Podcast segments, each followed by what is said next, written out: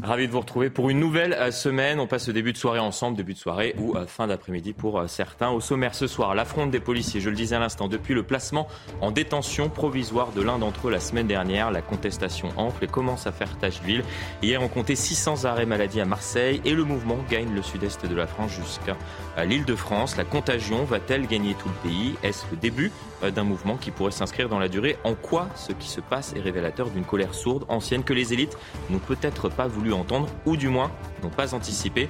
Euh, soyez là à 18h30. Fabien Van euh, secrétaire général Alliance, sera mon invité exceptionnel. Il s'exprimera pour la première fois sur ce qui se passe à Marseille et plus globalement dans le reste du pays, la position de son syndicat Alliance et sur les propos de Frédéric Vaux. On parlera également euh, dans cette émission des Jeux Olympiques. La flamme a été dévoilée. On vous la présente dans un instant. On vous demandera ce que vous en pensez.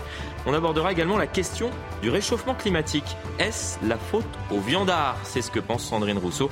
Beaucoup de sujets, comme d'habitude, dans cette émission euh, Punchline. Punchline qui commence dans un instant, après le rappel de l'actualité, avec euh, Adrien Fontenot. Elisabeth Borne apporte son soutien aux policiers mais estime que la justice doit faire son travail. En déplacement au Havre sur les terres d'Édouard Philippe, la Première ministre est revenue sur la polémique de l'incarcération d'un agent de la BAC à Marseille. Ce fonctionnaire soupçonné de violences policières lors des récentes émeutes, une sortie dans la lignée d'Emmanuel Macron qui comprend l'émotion des policiers mais rappelle que personne n'est au-dessus des lois. La première dame américaine à l'UNESCO, Jill Biden, signe le retour des États-Unis dans la branche éducation, sciences et culture de l'ONU. Sous Donald Trump, le pays avait quitté cette agence dont le siège est à Paris. L'occasion pour la première dame américaine de retrouver un peu plus tôt ce matin son homologue française, Brigitte Macron. Et puis en Grèce, un bombardier d'eau s'est écrasé avec au moins deux personnes à son bord. Selon les premières informations, les deux pilotes qui appartiennent à l'armée de l'air sont portés disparus. Cet avion de type Canadair luttait contre les incendies qui touchent le pays depuis plus de dix jours. Merci beaucoup Adrien, on vous retrouve d'ici une heure pour un nouveau point sur l'actualité. Euh, j'accueille autour de cette table Sabrina Mechber, essayiste, bonsoir à vous. À vos côtés Noémie Schul, service euh, police-justice de la rédaction de CNews, avec, qui on fera un point euh, notamment sur ce qui se passe donc à Marseille, plus globalement dans le reste du pays. On consacrera une bonne partie de cette émission d'ailleurs sur la la gronde, la fronde euh, des policiers euh, en France. Également autour de cette table, Jean-Michel Fauvergue, ancien chef du RAID. Bonsoir à vous. Euh, Pierre-Henri Bovis, avocat. Et Jean-Christophe Covy, que vous connaissez bien, secrétaire national unité SGP. Fabien Van Amenric, je le disais à l'instant, sera également mon invité. Première réaction du secrétaire général d'Alliance à suivre à partir de 18h30. Mais avant qu'on aborde ce sujet de cette fronde de la police et des policiers dans quasiment l'ensemble du pays, je souhaitais vous faire réagir allez, Peut-être vous l'avez vu, cette flamme olympique, vous en pensez quoi? En tout cas, elle a beaucoup fait rire certains, certains internautes qui la comparent à un épilateur. Alors pourquoi cette, cette forme? On va le voir, euh, la voir dans, dans un instant. Est-ce que est-ce qu'elle vous inspire? Alors ça, c'est effectivement le, le détournement euh, qu'on a pu euh, apercevoir sur sur les réseaux sociaux, mais on va vous présenter la vraie. C'est cette dernière. Elle s'inspire selon les les organisateurs de trois marqueurs des Jeux Olympiques 2024, l'égalité qu'on retrouve dans sa symétrie parfaite, l'eau rappelée par les effets de relief et de lumière, et l'apaisement avec la pureté de sa forme et de ses arrondis. Bon, on est content, vous en pensez quoi? Ça prête euh, potentiellement à, la blague. On voit qu'il y a certains internautes, bon, c'est un petit peu euh, habituel, on va dire, les détournements comme ça d'objets. Non, mais les paradigmes sont justes. En plus, euh, il paraîtrait même qu'ils soient d'actualité, puisqu'on parle de l'eau, euh, évidemment, avec la crise du réchauffement climatique. Euh, on parle d'apaisement, évidemment, avec le climat de haute tension sociale. Donc, ça me paraît. C'est le mot du moment, hein. apaisement. Il faut apaiser le pays, il faut ça tout apaiser. ça me paraît plus ou moins symétrique par rapport au contexte social qui évolue dans notre société, enfin, le contexte social, pardon, qui évolue. Mais après, sur la forme, que l'inspiration soit un appilateur, franchement. Oui, voilà, il y a toujours des détournements. bon. J'ai pas d'avis. Euh, je, je trouve pas ça grandiloquent. Quoi. Oui. Bon, euh, tout autre tout autre sujet. Voilà, c'était pour faire une petite euh, mm. petite ouverture euh, plus plus légère peut-être que que ce sujet qui l'est beaucoup moins. cette cette fronde des policiers en France, ça fait cinq jours maintenant que que ce policier de Marseille est incarcéré en détention provisoire. Il est, soupçonné, je vous rappelle les faits, d'avoir mm. roué de coups un homme de 21 ans dans la nuit du 1er au 2 juillet en marge des émeutes. Il conteste son placement en détention provisoire. Son appel sera examiné le 3 août. En attendant, le mouvement fait tache d'huile. On décomptait 600 arrêts euh, maladie à Marseille contre 400 euh, euh, vendredi dernier. Ça, c'était hier. Écoutez, la Première ministre, Elisabeth Borne, qui a réagi à cela dans la journée. Moi, j'apporte évidemment tout mon soutien, mes remerciements aux policiers qui ont été euh, très mobilisés tous ces, dernières semaines et puis les mois précédents euh, à l'occasion des mouvements sociaux et ces dernières semaines à l'occasion des violences urbaines. Je pense qu'il faut que chacun ait conscience de la difficulté de leur mission. Ils ont pu faire face à des violences très fortes hein, tout au long de ces émeutes urbaines. Ensuite, il y a une décision de justice et il faut que la justice puisse aussi faire son travail sereinement. Michel Fauvergue on commence à avoir des réactions euh, politiques. On voit que le sujet euh, embarrasse l'exécutif puisque euh, on a entendu hier Emmanuel Macron qui comprend à la fois cette colère et qui en même temps explique que nul n'est au-dessus des, lois, bien évidemment pour faire référence à, ce policier. C'est une sorte de, en même temps. Peut-être que là, la, première ministre d'ailleurs assume peut-être plus sa, position. de, la même manière, mais je, pense que les prises de les prises de position des uns et des autres vont annoncer euh, des évolutions dans la situation, sans doute, sans aucun doute. On ne peut pas rester comme ça d'une manière mmh. générale.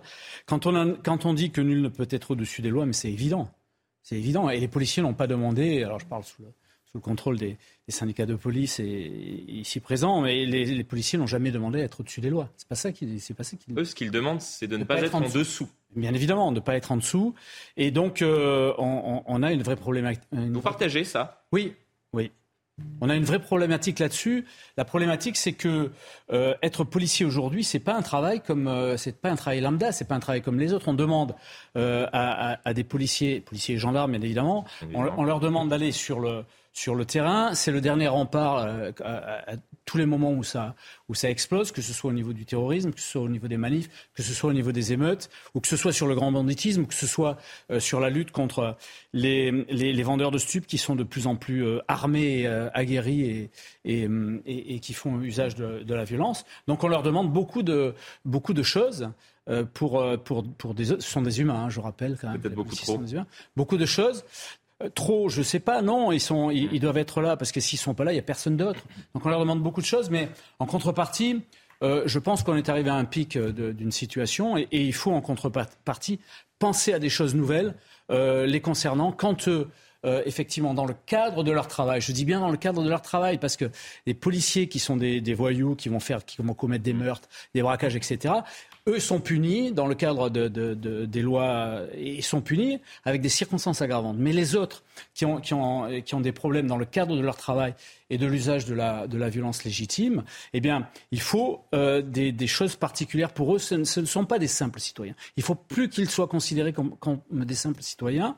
Il faut qu'ils aient euh, des, des, attentions particulières. Pourquoi pas parler d'une, d'une euh, de, de, quelque chose de spécialisé pour eux, des magistrats spécialisés sur toutes les affaires de violence euh, légitime euh, qui se transforment éventuellement en violence illégitime. Je rappelle là aussi que la plupart des affaires euh, qui, sont, qui sont diligentées sur violence illégitime se finissent par des non-lieux ou, se finissent par, par, aucune sanction. Donc il nous faut des, des, des magistrats spécialisés dans ce domaine-là.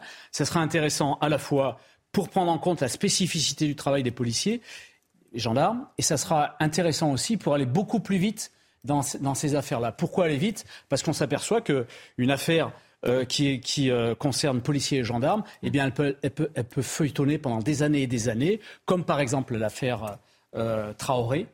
Et, et, et, bouillonner de cette manière-là, et certains peuvent faire le, lit de, cette, de, de cette affaire-là. Et instrumentaliser, bien évidemment, cela de, de manière politique. On, verra quelques réactions, euh, notamment de, la classe politique, celle de Jean-Luc Mélenchon, d'Émeric Caron ou encore de, Marine Le Pen dans un instant. Je vous passerai également la, parole pour connaître votre sentiment sur, la situation. Euh, Jean-Christophe Couvier, mais avant cela, on va faire un, point euh, sur, sur cette affaire avec vous, Noémie Schulz. Alors, qu'est-ce qu'on reproche à ce policier et quels ont été les éléments avancés par le juge pour justifier ce placement en détention provisoire?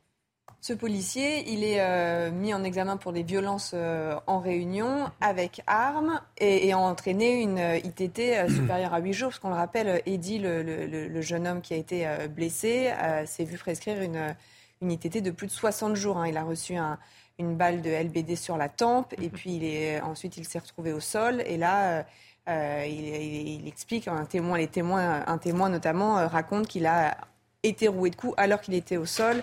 Euh, fracture de la mâchoire, fracture du nez, il risque de perdre un œil, enfin voilà, des, séquelles physiques euh, assez lourdes.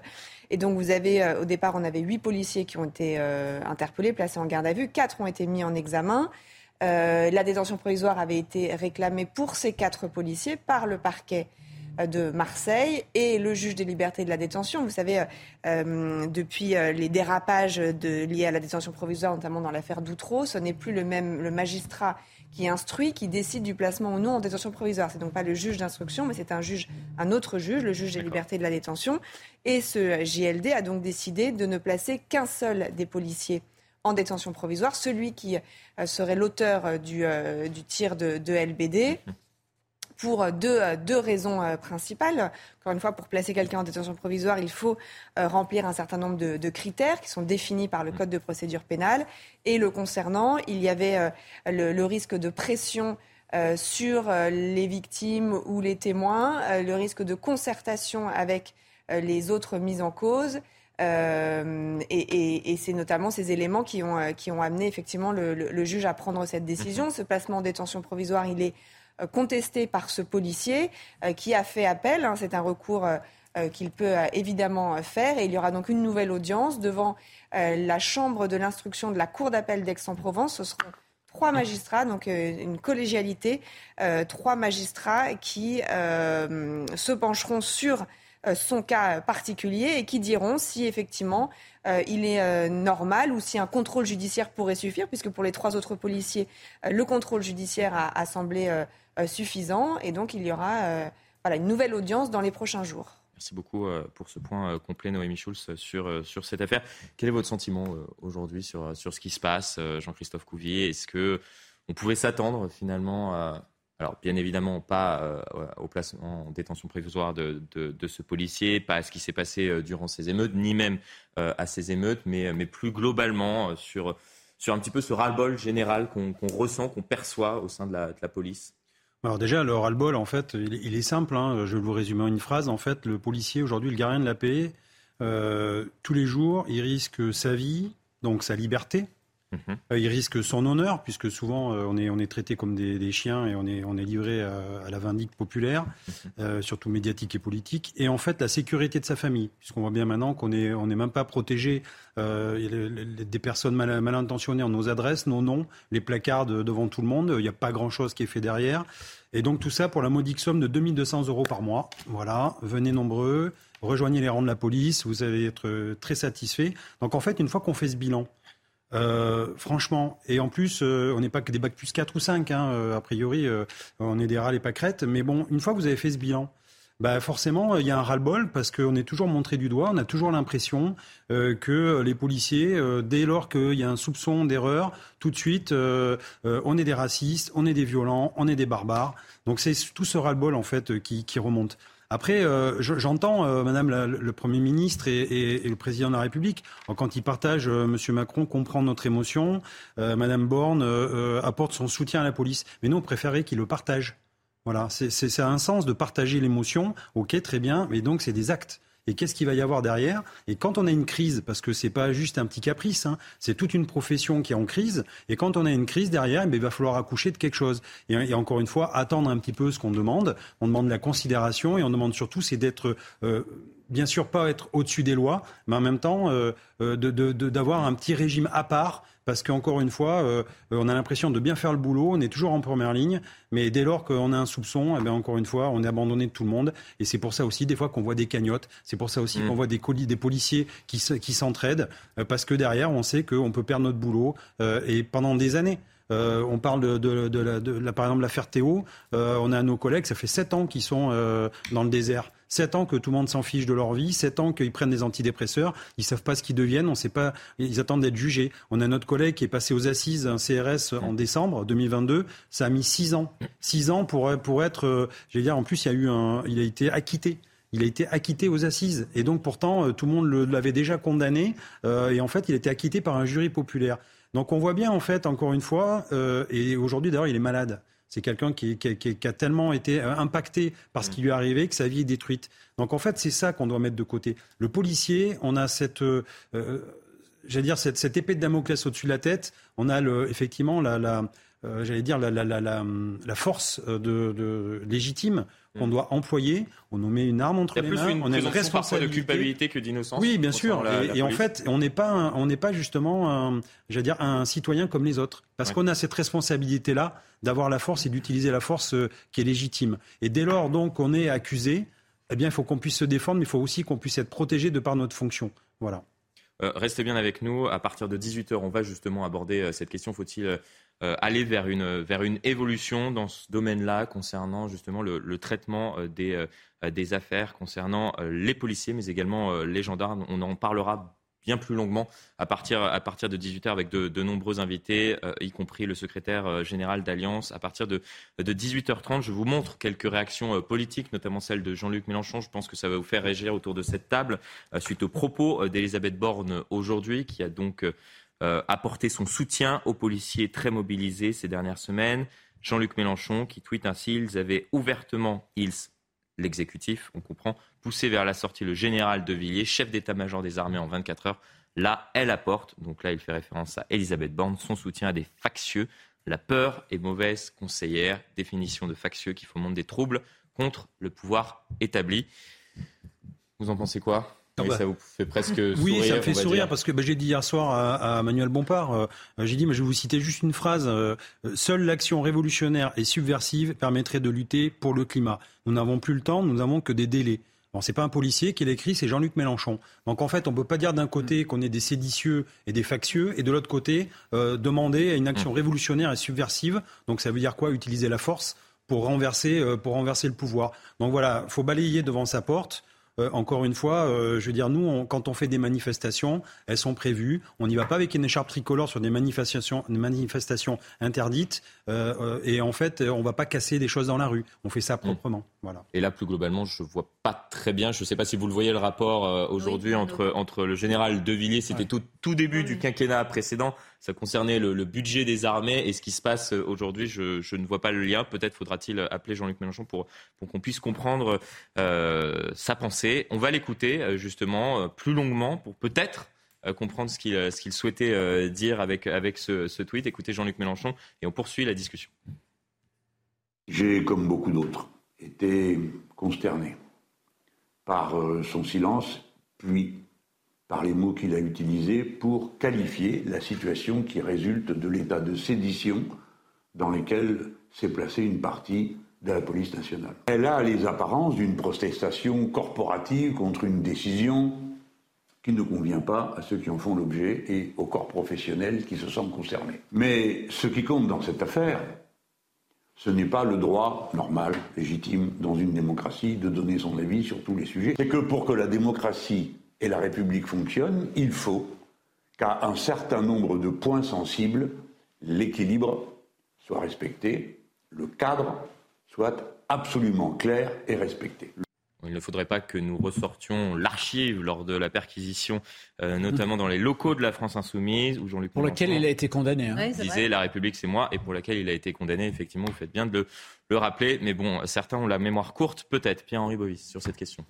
J'ai l'impression que Jean-Luc Mélenchon a fait référence, enfin essaye du moins de faire référence à ce qui s'était passé au sein en 1983, lorsque des policiers avaient manifesté à la suite de deux policiers tués et euh, François Mitterrand avait à l'époque limogé le mmh. directeur de la police et donc avait euh, effectivement parlé de sédition, mais dire, on est dans un contexte. Une archive effectivement qui circule beaucoup sur, euh, sur les réseaux sociaux. il y a un parallèle qui est fait. Mais... Contexte totalement différent. Mmh. ça n'a strictement rien à voir. On parlait de ne pas être en dessous des lois. On, on évoquait là les deux motifs pour lesquels ce policier a été, euh, a été placé en détention provisoire. Mais j'ai envie de dire que autant euh, dans le cas du policier qui a été placé en détention provisoire dans l'affaire Naël que dans cette affaire-là, les deux détentions provisoires sont judiciairement, juridiquement injustifiées.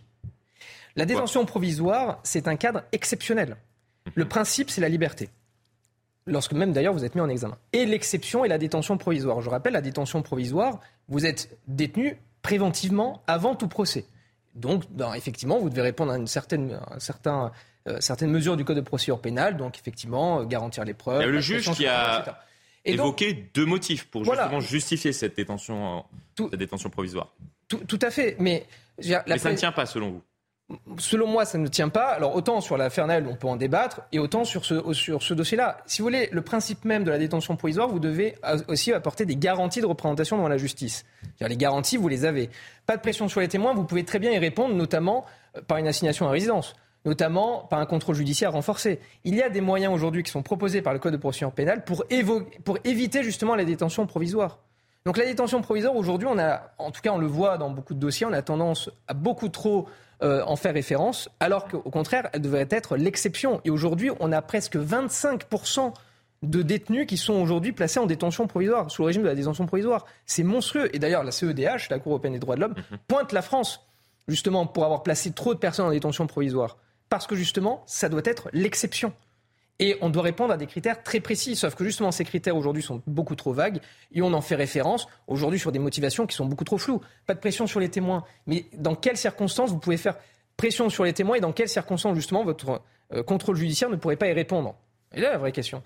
Alors moi, je voudrais simplement dire, euh, par rapport à cet adage euh, nul n'est censé ignorer la loi, personne n'est au-dessus des lois, etc. Qui est répété hein, en boucle. On a entendu Emmanuel Macron, puis Éric Dupont-Moretti, puis aujourd'hui c'est euh, le nouveau paradigme différents acteurs de la classe politique. Nul n'est censé ignorer la loi, nul n'est supérieur euh, aux lois de la République, enfin sauf les OQTF, sauf les femmes qui portent le niqab alors que c'est interdit par la loi de 2010, mm. sauf les mineurs qui balancent des mortiers euh, sur euh, les individus comme sur euh, les forces de l'ordre. Enfin, il y a quand même pas mal de. c'est différents sujets. Différents sujets, mais enfin, il y a quand même pas mal de, il y a quand même pas mal de personnes mm. qui sont visiblement dans la société française au-dessus des lois de la République française. Cela, cela étant dit, pardon, ce que j'observe moi en tant que sociologue, c'est une espèce de scission, de changement de paradigme. C'est-à-dire que ça fait des années que chacun que nous sommes assistons à une espèce de règlement de compte social. Pourquoi? Parce qu'il y a un déphasage entre les sociétés élitaires, c'est-à-dire euh, nos politiques, euh, et, le peuple, les sociétés euh, officieuses comme les appelle Michel Maffezoli. Mais ça, ça s'entend simplement parce qu'il y a une déconnexion entre la, prise de conscience des, passions et des réalités de la société française par les élites et le peuple se sent abandonné, déchu, minoré, diminué parce qu'il a le sentiment que le pouvoir politique n'est pas en mesure et en capacité de le comprendre. Là où ça devient très inquiétant, c'est qu'on n'est plus du tout dans ce paradigme-là aujourd'hui.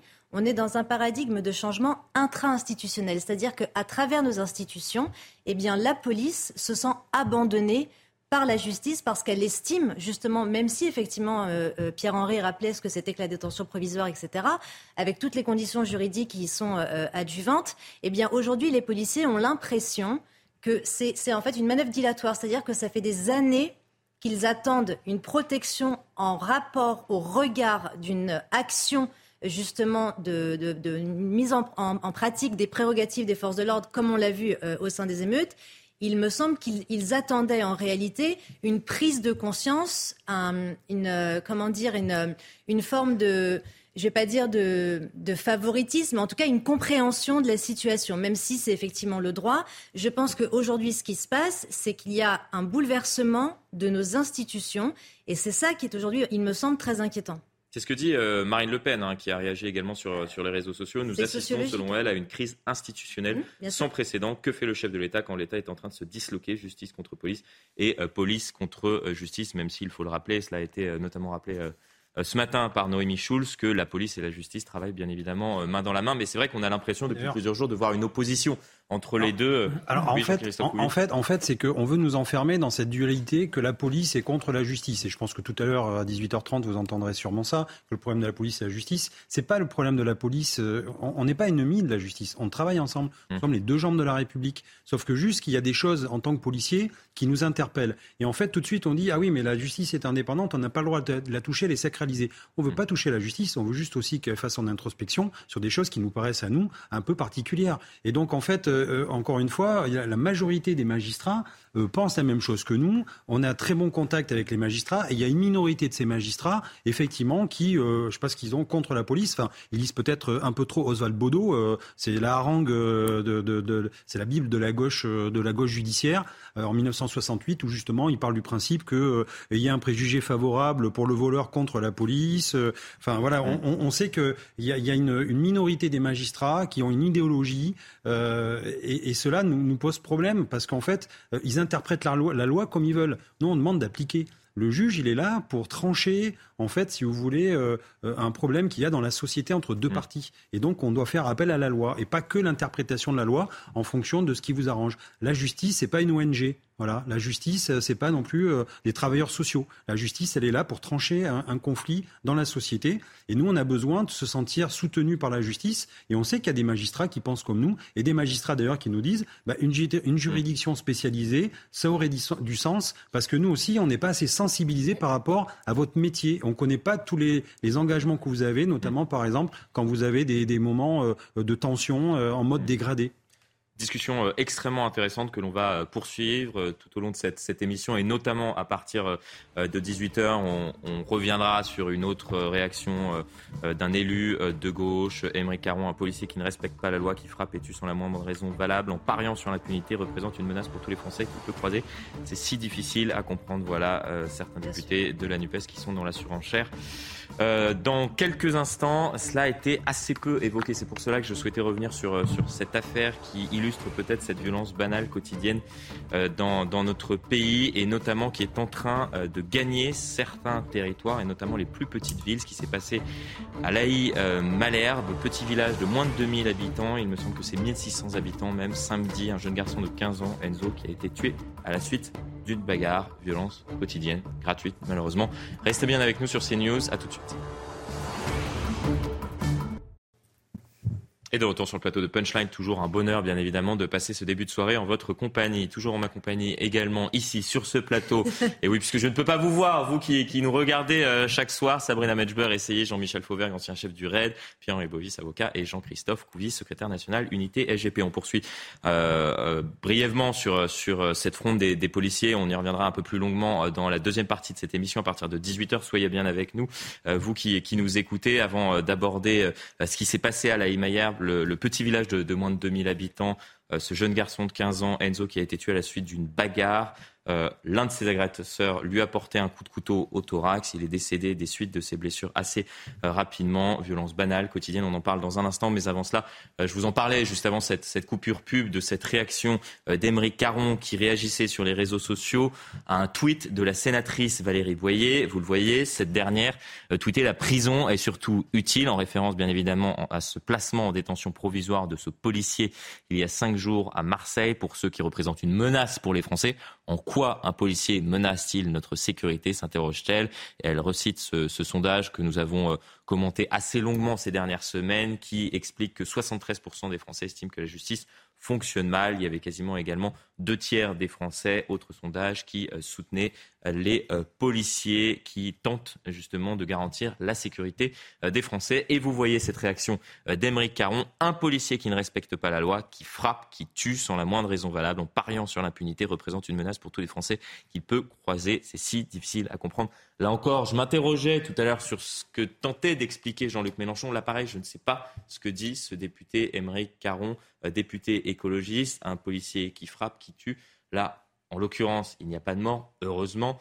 Enfin, on, a l'impression d'être tout le temps dans cette surenchère, dans cette, tentative de conflictualiser l'ensemble des, des choses qui peuvent se, passer dans notre, dans notre pays et, ajouter peut-être de l'huile sur le feu. On est sur, leur, on est sur leur, fond de, commerce, la, police tue, donc euh, euh, on, essaie d'utiliser ce mot-là le, plus souvent possible. Un policier qui frappe, qui tue quelqu'un, en, toute illégalité, bien sûr qu'il va, en, bien sûr va en prison, bien sûr qu'il va en détention préventive, bien sûr.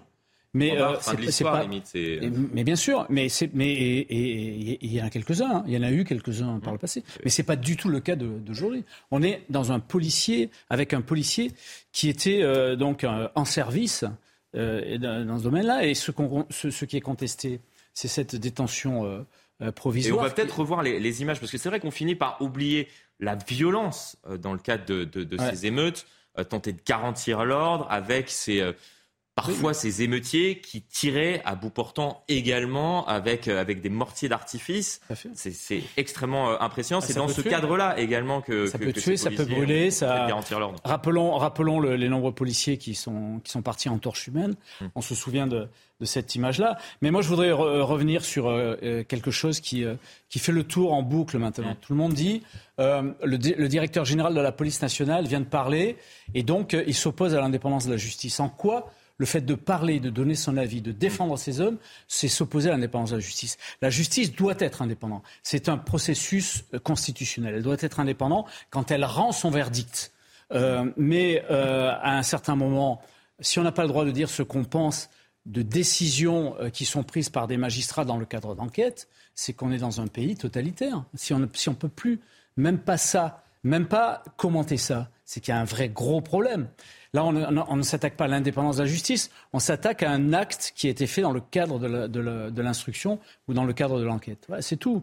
Euh, donc il faut, raison garder là-dessus et il faut trouver des solutions maintenant pour que cette grogne-là, qui est expliquée et qui est dans, le cadre actuel et qui est tout à fait euh, euh, logique, eh bien, il faut, arriver à, dégonfler ce processus-là et à travailler en particulier avec les syndicats. Parce que là aussi, il y a quelque chose qui est, extraordinaire, venant de l'extrême gauche. Euh, Mélenchon, comme les autres, nous disent euh, les syndicats sont factieux, euh, ils, euh, ils cogèrent la police, etc., etc. Sauf que quand il y a eu les grèves, quand il y a eu les grèves avec la CGT, avec Sud, euh, Sudrail, etc., ils étaient tous derrière les syndicats. Donc, il faut savoir ce qu'on veut. Les organisations syndicales, à un certain non, mais c'est pas les syndicats de flics. Ben, ouais, on les respecte, on les respecte pas. Non, mais il faut les respecter, je veux dire, totalement. Et il faudra peut-être effectivement organiser une réunion avec l'ensemble des syndicats pour discuter de, de, de, de, ces questions que nous avons soulevées lors de cette première partie de, de cette émission et les réponses politiques qui se font attendre, puisque certes, même si on a évoqué euh, ce qu'a dit le président de la République, ce qu'a dit euh, le garde des Sceaux, ce qu'a dit euh, également aujourd'hui la Première ministre, certes, il y a un constat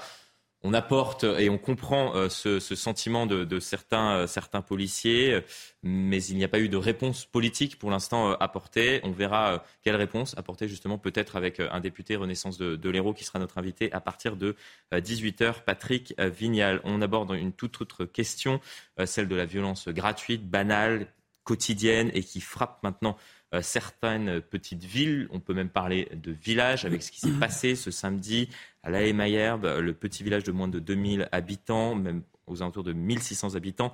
Euh, dans l'heure, un jeune garçon, Enzo, qui a été tué à la suite d'une bagarre. Son agresseur, âgé lui aussi de 15 ans, lui a porté un coup de couteau au thorax. Le parquet d'Evreux a confié l'enquête à la compagnie de gendarmerie de Louviers. L'agresseur et son acolyte, qui a lui aussi participé à la bagarre à main nue, ils ont été placés en garde à vue à la suite du drame.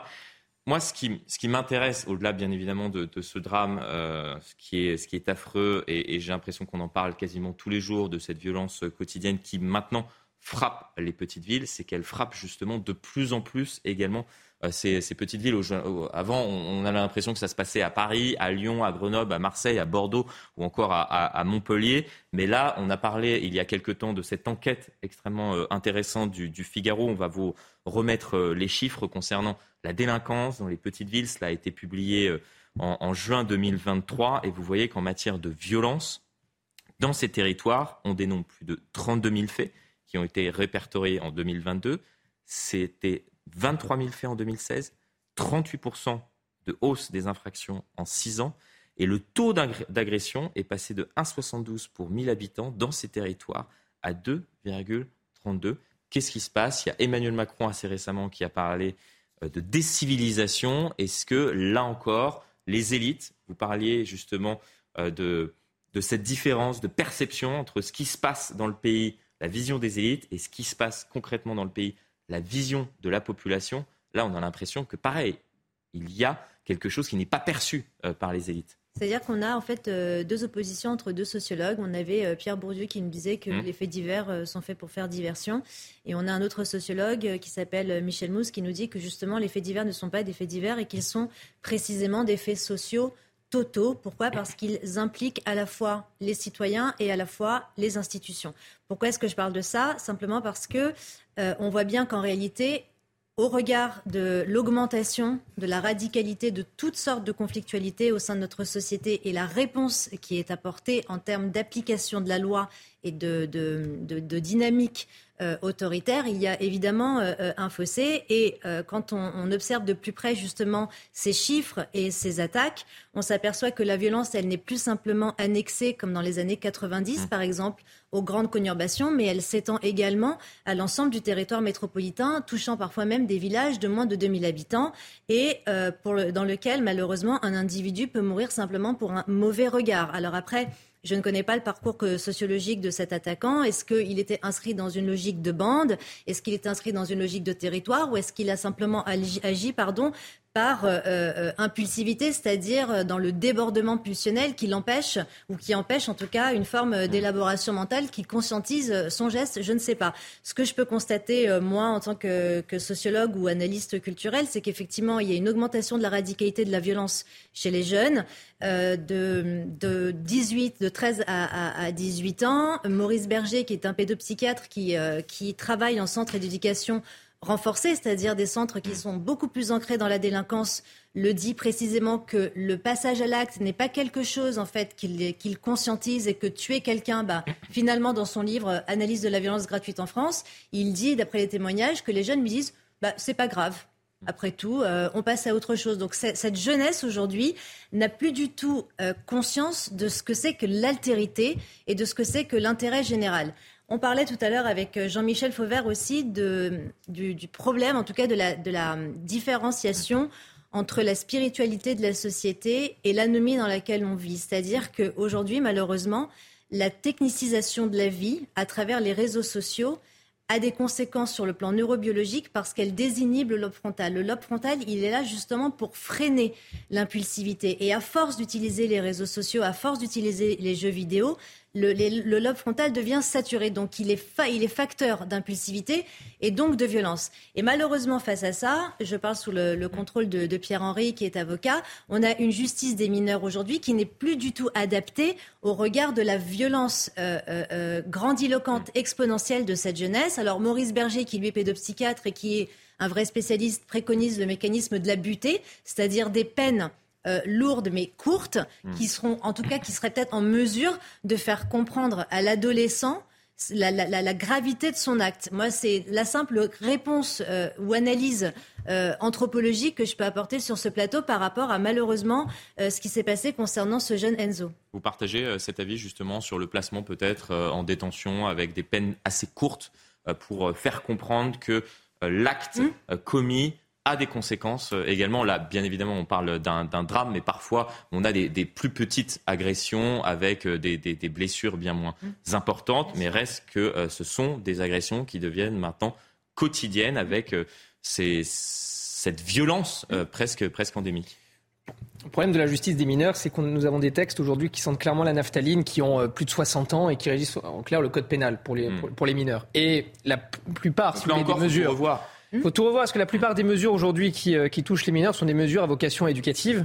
Donc ça valait, évidemment, ça valait le coup à une certaine époque. Aujourd'hui, ça ne le vaut clairement plus. Et aujourd'hui, pour des agressions qui sont très lourdes, nous avons simplement aucune réponse pénale derrière qui vraiment est efficiente. Et donc effectivement, il faudrait avoir des peines efficaces, courtes notamment, par exemple, hein, sans parler de détention provisoire, sauf évidemment pour les, actes les plus graves, mais ne serait-ce que du travail d'intérêt général, qui soit effectif, qui soit surveillé, qui soit contrôlé, puisqu'il ne s'agit pas non plus de condamner sur des peines d'intérêt général et, que ces peines-là ne soient pas exécutées. Donc il faut aussi une exécution des peines, mais au moins une peine utile qui puisse effectivement prendre conscience de la gravité de l'acte et qui puisse alors réinsérer le, ce, jeune-là sur un parcours plus classique. Mais il faut arrêter avec ce laxisme ambiant qu'il y a au tribunal pour enfants. Vous savez, je, je, je, reprends un exemple qui est euh, frappant. Vous vous souvenez peut-être de ces images totalement atroces de cette euh, grand-mère qui, qui s'est faite largement bousculer euh, euh, à Nice, il me semble, hein, à Cannes, à Cannes, avec deux jeunes, avec deux jeunes, dont un bon, dans le dos pour tenter de lui voler, je crois, son sac à main ou autre. Tout, à fait. Bon, il y en a un, il y en a un des deux qui a, qui a été, qui a été, bon, il a eu une privation de liberté sur trois mois, mais encore une fois dans un centre, dans un centre spécialisé. Mais sinon, la réponse pénale était absente, mm. strictement absente. Il n'y a eu aucune peine derrière.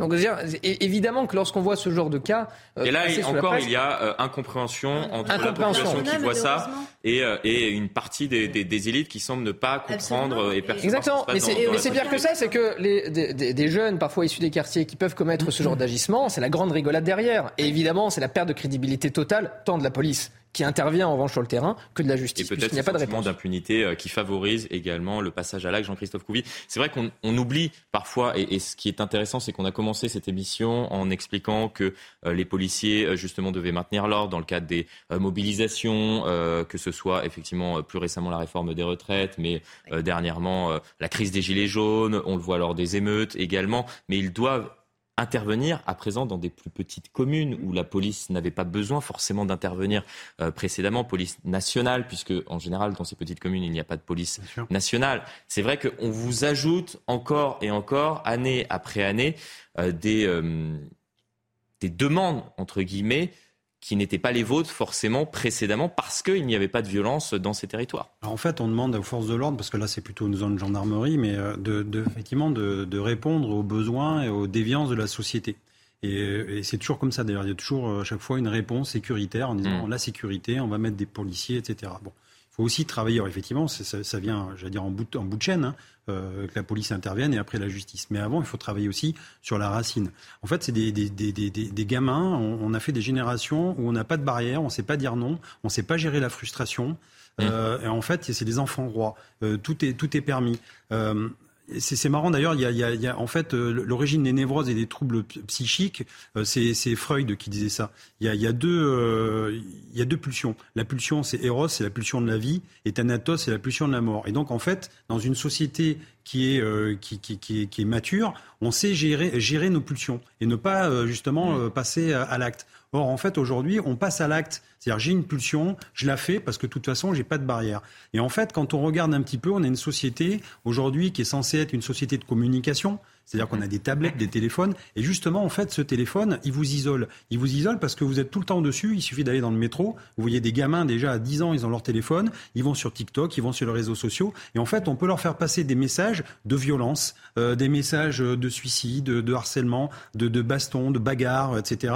Et en fait, les gamins, ils sont isolés, et donc c'est des buvards. Et le problème, c'est que nous, policiers, quand on intervient, on a des parents qui sont dépassés, et ces enfants ne connaissent même pas le respect envers leurs parents. C'est ça qui est terrible, en fait.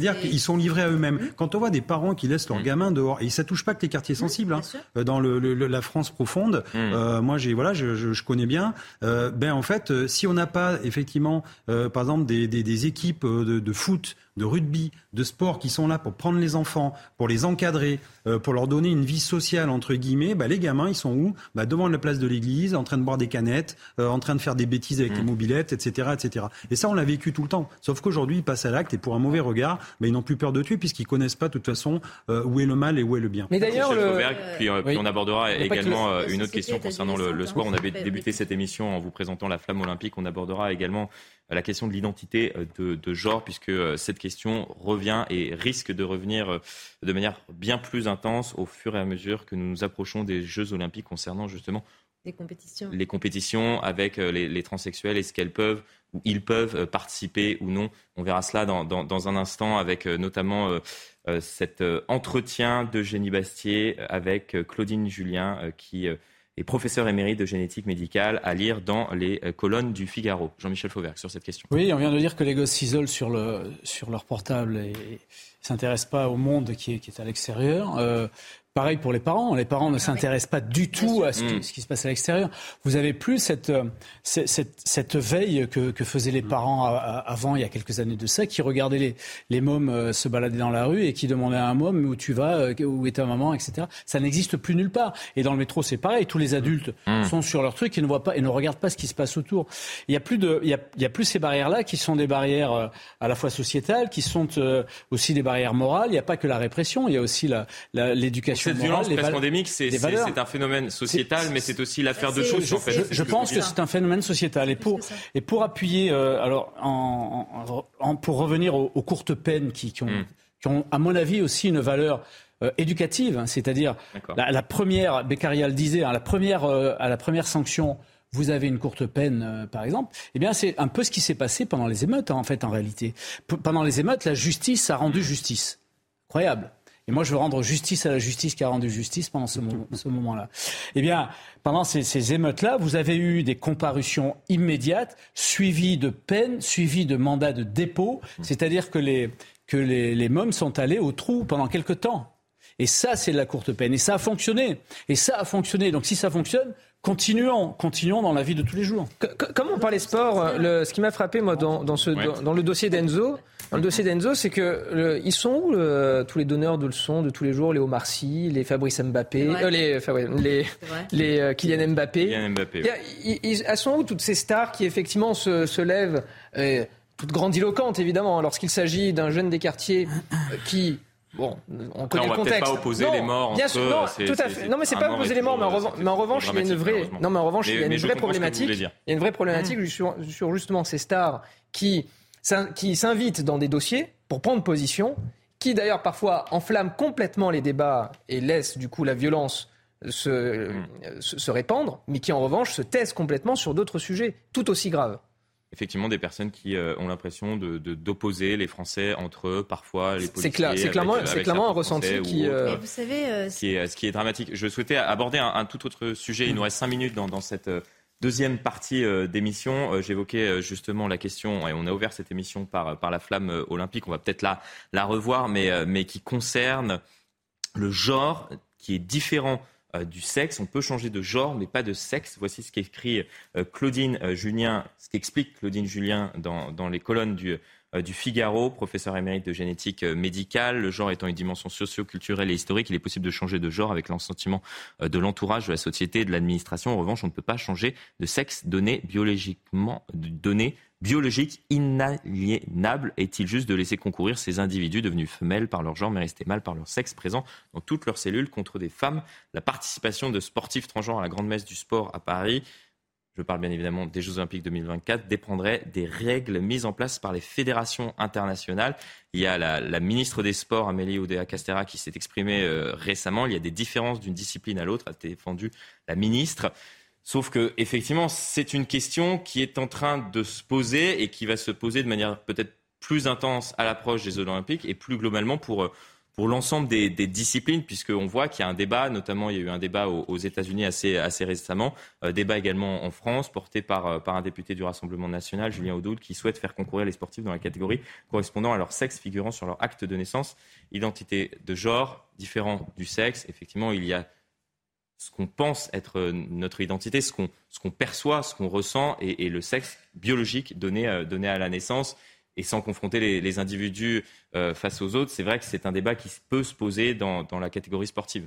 Alors, et qui est un débat complexe, et effectivement, même moi, je, je, choisis les mots pour, pour aborder ce sujet. À l'instar de, de Bérénice Levé, qui a écrit un ouvrage là-dessus, justement, sur le, transgenrisme, ou même Eugénie Bastier, hein, qui a écrit un ouvrage mmh. sur la c'est elle qui a mené euh, l'entretien d'ailleurs. Euh, absolument euh, des sexes. la seule peut-être analyse que l'on peut délivrer sur le plan anthropologique, c'est que le sexe n'est pas une opinion, c'est une donnée précisément anthropologique. C'est ça. On est un homme, on est une femme. Le genre, c'est effectivement une construction sociale, une forme de valorisation de soi à travers la mhm. société, ou une quête d'identité, ou même probablement une affirmation identitaire. Mhm. Ce qui n'a absolument rien à voir, encore une fois, avec les données civilisationnelles qui sont le fondement justement de notre civilisation pour avoir une lecture euh, euh, de type euh, Lévi-Strauss. là, lorsque je vois ce qui se passe, en réalité, c'est que pour l'acquisition pardon, des droits, on a eu une première révolution politique hmm. de la Troisième République. Ensuite, on a eu une révolution anthropologique sur la libération sexuelle dans les années 60-70. Hmm. Aujourd'hui, on est dans plein dans une révolution idéologique. Mais le problème, c'est que cette idéologie, elle vous met des verrous lorsque vous vous exprimez contre justement cette idée de construction sociale par le genre. Je m'exprime ou je m'explique. Sylviane Agazinski, qui n'est pas a priori une idéologue d'extrême droite, nous sommes d'accord. Elle est philosophe, donc elle est a priori bien plus cortiquée que la moyenne d'entre eux.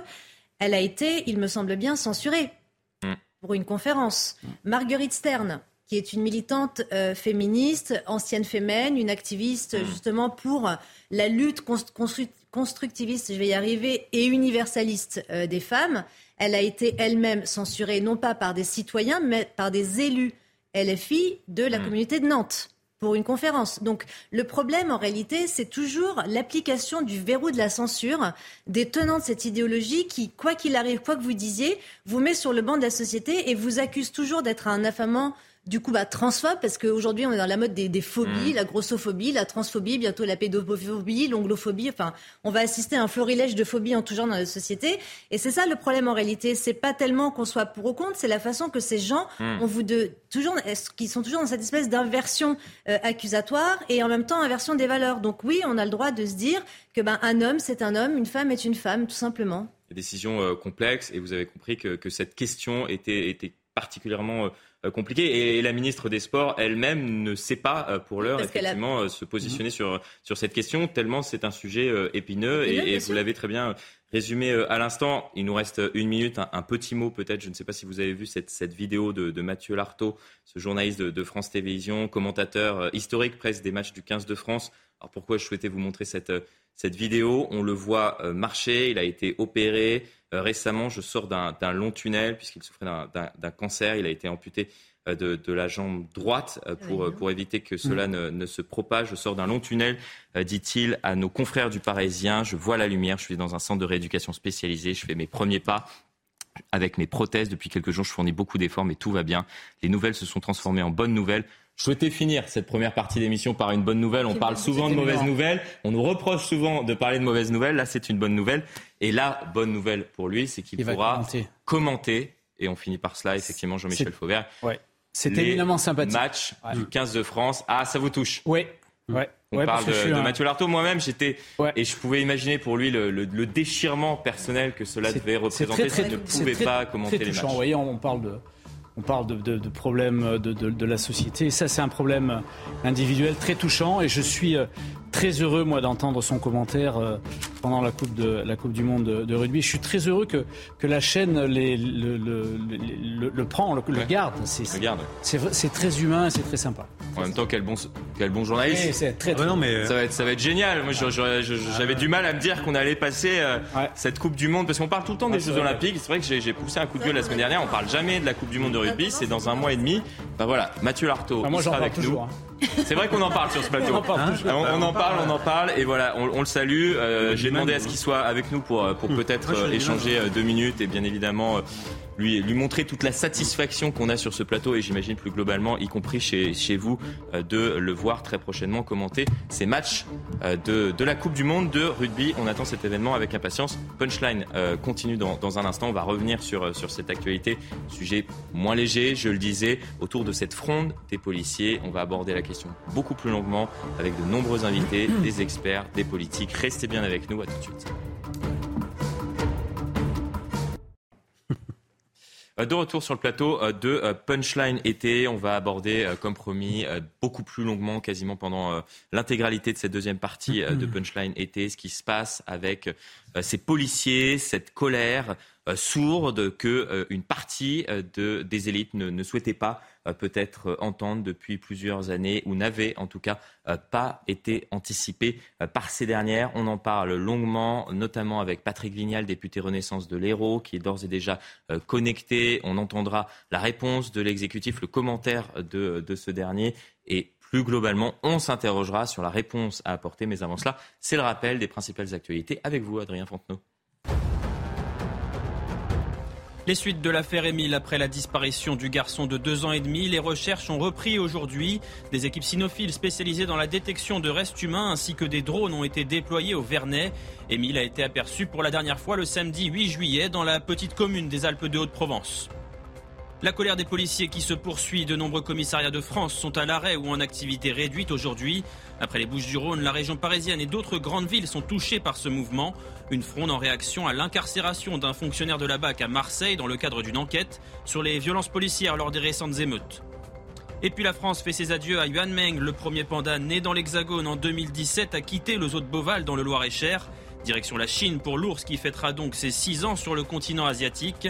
Et le jeune panda aura une tâche importante là-bas, perpétuer son espèce, désormais classée vulnérable par l'Union internationale pour la conservation de la nature. Ça, ça fait quoi? Euh, de retour sur le plateau de Punchline été, on vous retrouve bien évidemment Adrien Fontenot pour un nouveau point sur l'actualité d'ici une petite heure. En attendant, toujours en ma compagnie Sabrina Metchber, Jean-Michel Fauvergue, Pierre-Henri Bovy, Jean-Christophe Couvi. Euh, nous a également rejoint, mais à distance, Patrick Vignal, député Renaissance de l'Hérault. On va l'interroger dans quelques instants sur la réponse politique que l'exécutif peut apporter à cette grogne de la police, des policiers qui semblent euh, s'intensifier de jour en jour. On décomptait 600 arrêts maladie à Marseille hier, 400 euh, vendredi. On écoutera d'ici quelques instants la Première ministre, Elisabeth Borne, qui a réagi lors d'un déplacement au Havre. Mais avant cela, on va tenter de vous résumer ce qui s'est passé. Donc il y a eu, il y a cinq jours, ce policier qui a été incarcéré.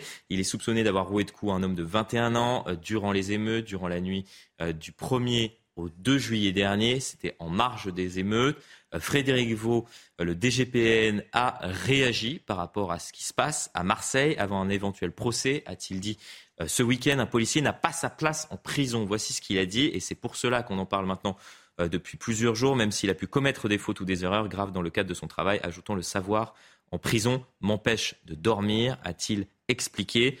Laurent Nunez, le préfet de police de Paris, a expliqué qu'il partageait les propos du DGPN et le syndicat de la magistrature estime, quant à lui, plutôt de gauche. Le DGPN, sous la tutelle du ministre de l'Intérieur, fait pression sur l'autorité judiciaire dans une affaire individuelle. C'est gravissime.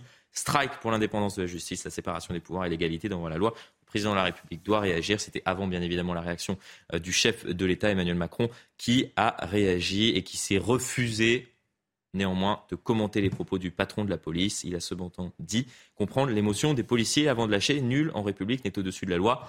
Des propos qui sont repris depuis par euh, notamment le garde des Sceaux et certains membres euh, de la majorité. Justement, nous sommes avec Patrick Vignal, député Renaissance de l'Hérault. Est-ce que vous reprenez également à votre compte ces propos tenus par le président de la République? Nul en République n'est au-dessus de la loi. Les policiers disent aujourd'hui, certes, nul n'est au-dessus de la loi, mais nul n'est en dessous également, puisque c'est leur sentiment. Vous savez, ça fait 30 ans de lâcheté sur les services publics. Hum. Personne ne s'est occupé de la police et je dois avouer que Gérald Darmanin, au moins, a mis un milliard cinq sur la table. Il a changé les véhicules, il a armé les policiers. À mon époque, je suis élu depuis trois mandats. Il y avait des policiers qui étaient obligés de se payer leur gilet pare-balles et de se payer leurs caméras savez, moi j'ai eu cette chance-là de travailler avec la police nationale en métropole à Montpellier et avec la gendarmerie. J'étais d'ailleurs à midi à remettre une médaille au capitaine de gendarmerie de Lunel. Ces femmes et ces hommes font un boulot extraordinaire. Je voudrais quand même me dire, quand vous sortez de l'école de police, vous gagnez entre 1400 et 1600 euros par mois. Vous vous retrouvez dans des métropoles compliquées et en colocation. Une fois que j'ai dit ça, quel est le vrai débat aujourd'hui de l'autorité? Oui, depuis quelque temps, l'autorité n'existe plus à l'école, à l'hôpital. Vous savez que dans tous les hôpitaux maintenant, il y a des agents de sécurité. Donc on a un vrai débat sur remettre de l'ordre et remettre de l'autorité. Et en ce qui concerne l'histoire qui s'est passée avec ce policier, je ne veux pas remettre en cause la police, il n'y a pas de souci. Je me pose justement une seule question, cher monsieur, c'est que les gilets jaunes, la retraite, hein? euh, les émeutes, la guerre en Ukraine. Vous voyez bien que les Français sont au bord du burn-out et peut-être que le juge ou la juge qui hmm. a pris sa décision, je ne sais pas si elle a juste pas pris en compte le malaise, le malaise qu'on a aujourd'hui avec nos policiers, parce que 99,9% de nos policiers font bien le job.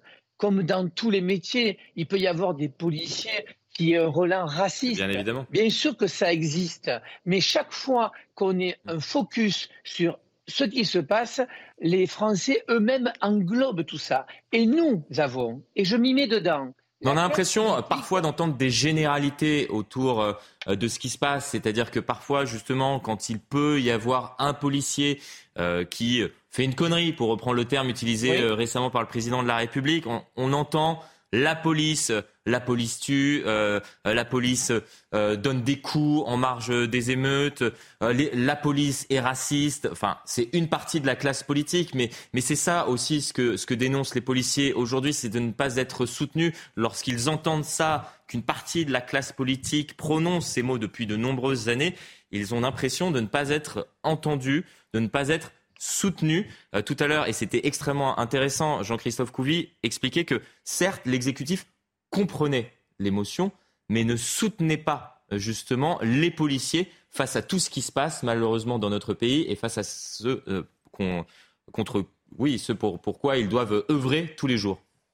Oui, mais vous savez, le directeur de la police, Frédéric Vaux, il est obligé d'avoir ces paroles-là parce qu'il est conscient, c'est vraiment un DGPN de grande qualité. Et, d'ailleurs, je voudrais saluer Jean-Michel Faugergue. J'ai qu'un regret, c'est qu'on a des gens de qualité comme ça, ils ne soient pas restés. Ah oui, d'accord. Ils ne soient pas restés euh, avec nous parce que c'était un homme de qualité. J'ai souvent échangé avec lui sur la place de la police, la place de l'autorité. Donc, le DGPN aujourd'hui, il a une police meurtrie, il a une police fatiguée, malgré tout ce qu'a fait Gérald Darmanin. C'est compliqué. Et puis, on va le dire, on a une équation à résoudre. la police et la reconnexion avec les jeunes de territoire. Et la police et la reconnexion effectivement avec la un, autre sujet euh, auquel il faudra s'atteler euh, Oui, mais vous savez, cher monsieur, c'est le même. Et pour une fois, moi qui suis au troisième mandat, c'est la première fois qu'on a un couple Darmanin, Dupont-Moretti qui travaillent la main dans la main. Et j'attends d'eux ah, depuis assez récemment, euh, je suis, je suis désolé peut-être de vous couper. Effectivement, ils ont travaillé main dans la main, mais c'était pas forcément euh, lors des récentes émeutes, mais c'était pas forcément le sentiment qu'on pouvait avoir euh, ces dernières années depuis qu'Éric Dupont-Moretti notamment est, garde des sceaux, non? Oui, mais c'était intéressant, si vous voulez, parce que Dupont-Moretti est passé d'un budget de 9 milliards à 11 milliards. ça, ça, je suis d'accord.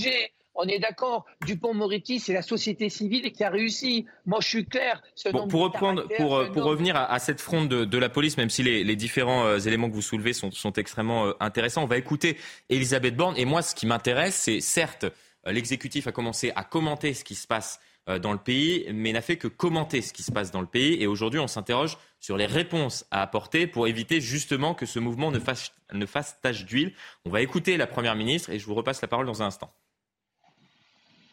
Moi, j'apporte évidemment tout mon soutien, mes remerciements aux policiers qui ont été euh, très mobilisés tous ces, dernières semaines et puis les mois précédents euh, à l'occasion des mouvements sociaux et ces dernières semaines à l'occasion des violences urbaines.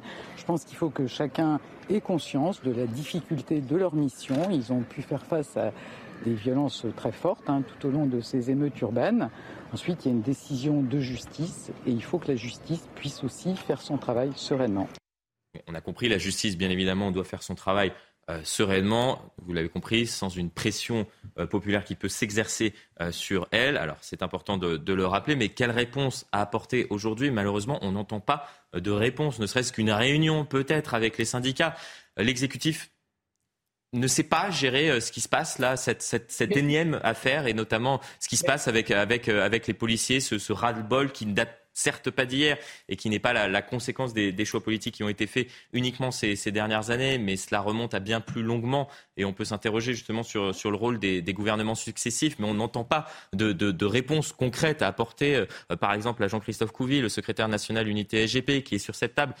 L'exécutif ne, ne sait pas par quel bout prendre ce dossier il y a un malaise? Vous avez, tout, vous avez tout dit, en fait. C'est compliqué, le, le, pouvoir législatif, euh, la justice indépendante. C'est toujours compliqué dans ce pays. Je vais y rajouter des oppositions. Le Rassemblement national qui nous dit avec nous, vous inquiétez pas, on va éradiquer la délinquance. La NUPES qui explique qu'aujourd'hui, on n'a pas le droit de s'immiscer. La même NUPES qui prend une écharpe et qui défile avec une autorité qui refuse la.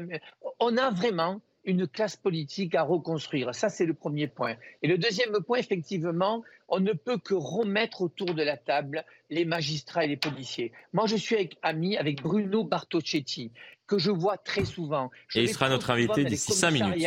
voilà. Et j'étais tout à l'heure avec des gendarmes de Lunel, parce que je voulais échanger avec eux, hmm. parce que je voulais comprendre leurs problématiques, parce que je voulais comprendre pourquoi ils sont meurtris. Et je pense, cher monsieur, que le, politique, son objectif est hmm. de ressouder la magistrature et la police. Moi, j'ai eu à la fois des policiers de la BAC avec qui je passais des nuits qui me disaient Patrick, on arrête un jeune, on prend des risques de notre vie, on se fait des fois planter. Deux jours après, il nous fait un bras d'honneur dans la cité. Donc le policier vous dit entendu et je ne suis pas suivi. Et vous avez des magistrats, parce qu'il faut qu'on en parle, personne ne le dit. Vous avez la prison de Villeneuve-les-Maguelones qui est utilisée à 200%. Non loin de Montpellier, je précise.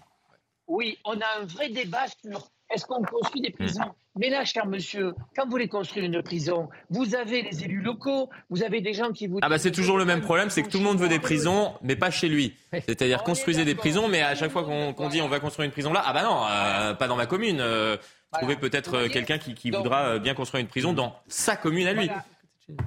C'est toujours le même problème, malheureusement. Je pense que, hmm. oui, et je pense que la première ministre doit s'appuyer c'est pas en faisant un Grenelle, mais c'est en faisant une réflexion sur l'implantation des prisons, sur les centres semi-ouverts. Vous savez, j'ai eu la chance de faire des cours de judo à la prison de Villeneuve-les-Maguelones. Sur neuf gamins,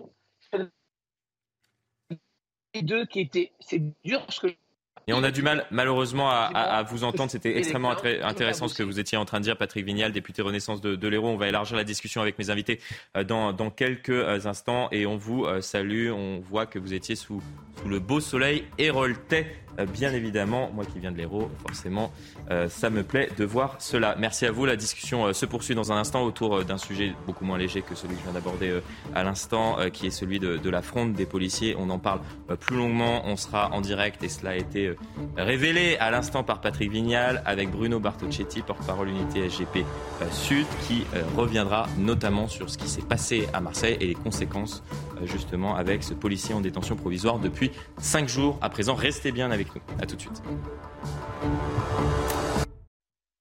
Et de retour sur le plateau euh, de Punchline était toujours en ma compagnie, Sabrina Metchber, Jean-Michel Fauvin, Pierre-Henri Bovis et Jean-Christophe Couvi. Nous sommes également en ligne avec Bruno Bartocchetti, euh, porte-parole unité SGP Sud, afin euh, de poursuivre la discussion autour de ce qui, qui se passe à Marseille, excusez-moi, et plus globalement ce qui se passe dans l'ensemble du territoire. Mais focus sur Marseille avec vous. Euh, on dénombrait hier, Bruno Bartocchetti, 600 arrêts maladie. Est-ce qu'il y a de nouveaux euh, policiers qui ont décidé justement euh, d'entrer dans, ce mouvement et, d'opérer un service minimum à Marseille en protestation à, la détention provisoire de, ce policier il y a cinq jours? Bonjour. Alors, comme vous le savez, il y a deux sujets différents. Hein. Il y a ce mhm. que nous prenons, hein, c'est-à-dire l'application du 562, le service minimum, c'est-à-dire pas de travail d'initiative. Maintenant, nous nous répondons aux services publics, nous répondons aux appels 17 police secours et nous couvrons toutes ces missions. Euh, avec euh, évidemment beaucoup de difficultés, mais nous le faisons parce que nous sommes professionnels et nous, devons ce service à, la population. Parallèlement, vous avez euh, un mouvement d'arrêt maladie, donc là, il n'y a pas de, de commentaires à faire de la part de notre organisation. Ce que je peux vous dire, c'est que pour le, pour comptabiliser ces arrêts maladie, c'est toujours euh, difficile. Pourquoi? Parce que vous avez des arrêts maladie de 3 jours, 4 jours, parfois 10 jours. Mhm. Ça a pris de l'ampleur sur les départements limitrophes de, des Bouches-du-Rhône. Euh, maintenant, nous, nous gardons ce cap, ce 562, en espérant bien évidemment que, voilà, qu'on va, qu'on va continuer à, travailler dans l'intérêt des, victimes qui nous appellent sur le 17 police secours. Mais en tout cas, croyez, croyez que c'est vraiment notre volonté. Nous, sommes là-dessus très très concentrés. Donc, donc vous, vous euh, continuez d'appeler effectivement les forces de l'ordre à opérer un service minimum, même si euh, elles doivent toujours euh, répondre bien évidemment aux sollicitations de la population pour tenter de régler les questions de maintien de l'ordre ou autres dans la société. Qu'est-ce que ce mouvement illustre selon vous plus globalement? On élargit la discussion puisque effectivement tout est parti euh, de Marseille, mais on voit que vous avez été rejoint par euh, des fonctionnaires de police dans le sud-est, euh, dans le sud-ouest, également en Ile-de-France, où le mouvement est en train de prendre de l'ampleur. Qu'est-ce que cela illustre plus globalement au sein de votre profession?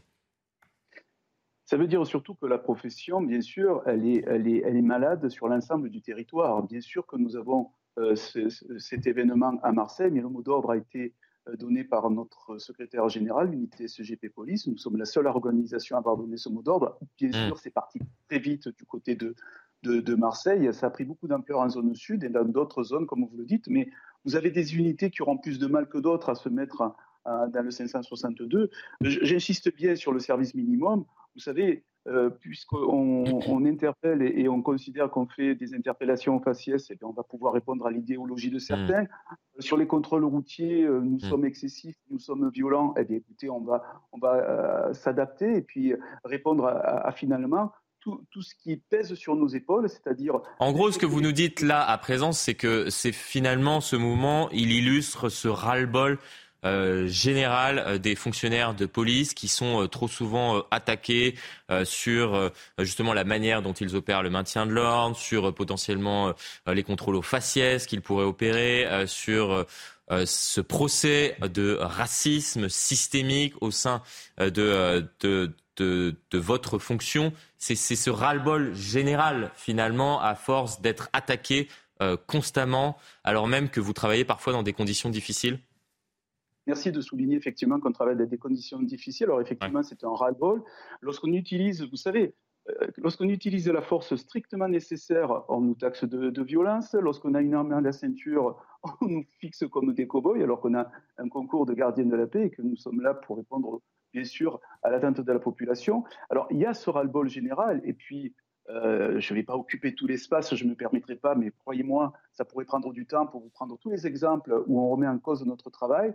Euh, et de notre côté, on n'a pas le droit, bien sûr, de commenter des décisions de justice, hein, euh, alors qu'il y a des incompréhensions quand vous avez un procureur qui requis qui requiert quatre détentions provisoires et à la sortie il y en a une, une de trop, eh bien déjà il y a une incompréhension entre eux, mais bon ça c'est un autre sujet. Mais cette détention provisoire à l'endroit de notre policier, de notre collègue qui était dans l'exercice de ses fonctions. Là, on est, sur, on est dans la goutte d'eau qui fait déborder le vase. Hein. on est dans cette insécurité juridique, on ne hmm. protège pas, et puis on tente, je ne dis pas vous sur les plateaux, euh, bien, évidemment, mais on tente et on les écoute peut-être à mon sens un peu trop, eh de mettre, je parle notamment de la France insoumise et ceux qui, se, qui se rapprochent d'eux, de mettre en, doute notre capacité à travailler de manière professionnelle. On aura toujours des cas isolés, mais euh, vous savez très bien qu'on intervient en France entre 3 à 4 millions d'interventions par an. Toutes les 10 secondes, nous intervenons et ça se passe toujours très très bien. Et lorsqu'il y a une enquête qui doit être menée, Regardez euh, la garde à vue qui a duré presque 48 heures à l'endroit de nos quatre policiers, même 8 au départ, elle s'est faite sans soulèvement. Parce que mmh. nous sommes, nous sommes broyés, vous savez, par l'IGPN. Je ne dirais pas qu'ils travaillent à charge, mais beaucoup de nos collègues se posent un peu la question. Mais en tout cas, ils ne nous font aucun cadeau et on est resté digne. C'est seulement lorsqu'on a commencé à figer la détention provisoire à l'endroit de notre collègue mmh. que nous nous sommes soulevés, bien sûr, nous, unité CGP Police, parce que nous avions bien sûr le retour de nos collègues dans nos rangs et la France entière, je vous dis bien la France entière, toute la profession jusqu'au directeur général, bien sûr, ne considère que cette détention provisoire euh, et, pas adaptée par rapport à un policier. Effectivement, ce qui a été euh, remis en cause par, par Frédéric Vaux. Merci beaucoup euh, Bruno Bertocchetti, porte-parole unité SGP Sud, pour votre, votre témoignage. C'est cette question de la détention provisoire pour un policier, puisque je le rappelle, il a été il est en, détention provisoire depuis cinq jours à présent.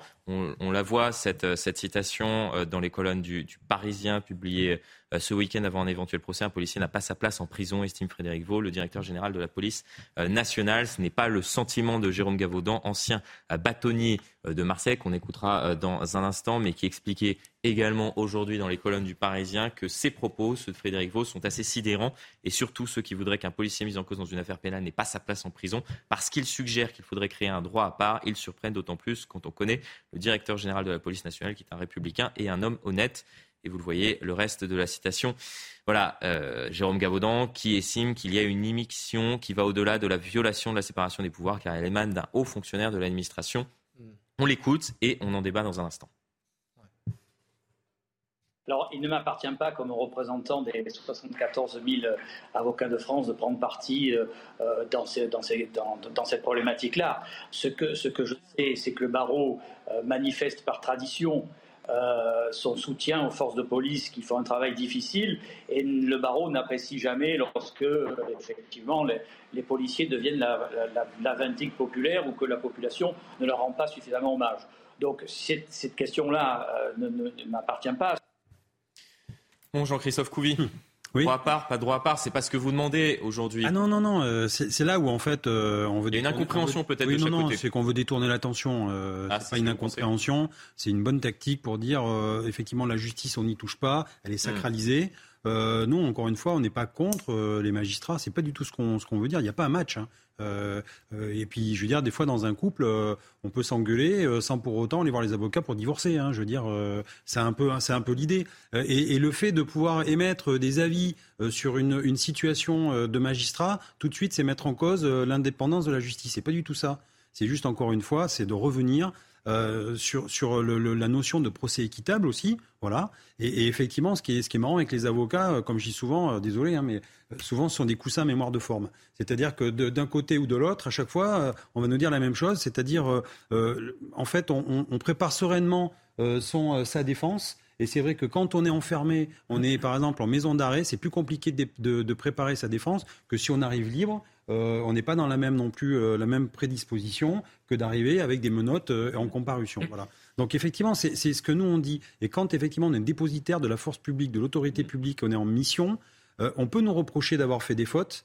Mais en même temps, on était là pour une mission de service public. Et cette mission-là, on peut nous, encore une fois nous, nous, nous, nous, la reprocher. Mais en fait, on a l'impression des fois que le, procès est déjà fait en amont. Euh, on est déjà accusé, on est déjà condamné. Et quand j'entends certains politiques qui parlent, euh, qui sont déjà pleins de certitudes, notamment sur la France insoumise par rapport à ça, bah, je suis désolé. En fait, l'article 9 de la Déclaration des droits de l'homme, c'est que vous êtes, euh, innocent jusqu'à preuve du contraire et que le procès est, donné, enfin, le verdict que vous êtes coupable. Donc en fait, il faut juste s'appliquer ce qu'ils réclament, se l'appliquer à eux aussi, et respectons un peu la Déclaration des droits de l'homme. Pierre-Henri Bovis.